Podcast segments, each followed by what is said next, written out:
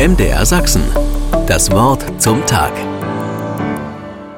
Durch mich hindurch fließen breite Flüsse und in mir erheben sich hohe Gebirge. Und hinter dem Gestrüpp meiner Unruhe und Verwirrungen erstrecken sich die weiten Ebenen meiner Ruhe und Hingabe. Alle Landschaften sind in mir vorhanden. Es ist auch Platz da für alle. In mir ist die Erde und in mir ist auch der Himmel.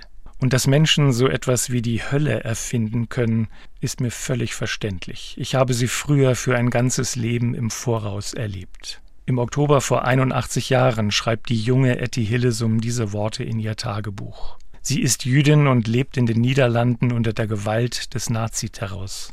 Sie will an der Seite derjenigen sein, die im Konzentrationslager Westerbork gefangen und gefoltert werden, bevor sie nach Auschwitz deportiert werden. Ich lese ihr Tagebuch von damals und denke an die Frauen und Männer, die beim Terroranschlag der Hamas Anfang der Woche als Geiseln genommen wurden. Wo auch immer sie jetzt gerade sind. Ich denke an ihre Angehörigen zwischen Hoffen und Bangen. Ich fürchte, dass die oft jungen Menschen keine Chance mehr bekommen, ihr Leben weiterzuleben, dass sie die zur Schau gestellten Opfer sein werden zwischen Aggression und Gegengewalt der Kriegsparteien in Israel. Ich denke an die Geiseln und Gefangenen und lese den Tagebucheintrag der jungen jüdischen Frau Etty Hillesum vom 10. Oktober 1941. Ich glaube, ich kann alles in diesem Leben und in dieser Zeit tragen und verarbeiten.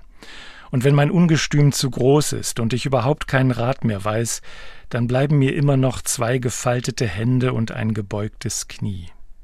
Es ist eine Gebärde, die bei uns Juden nicht von Generation zu Generation weitergegeben wurde.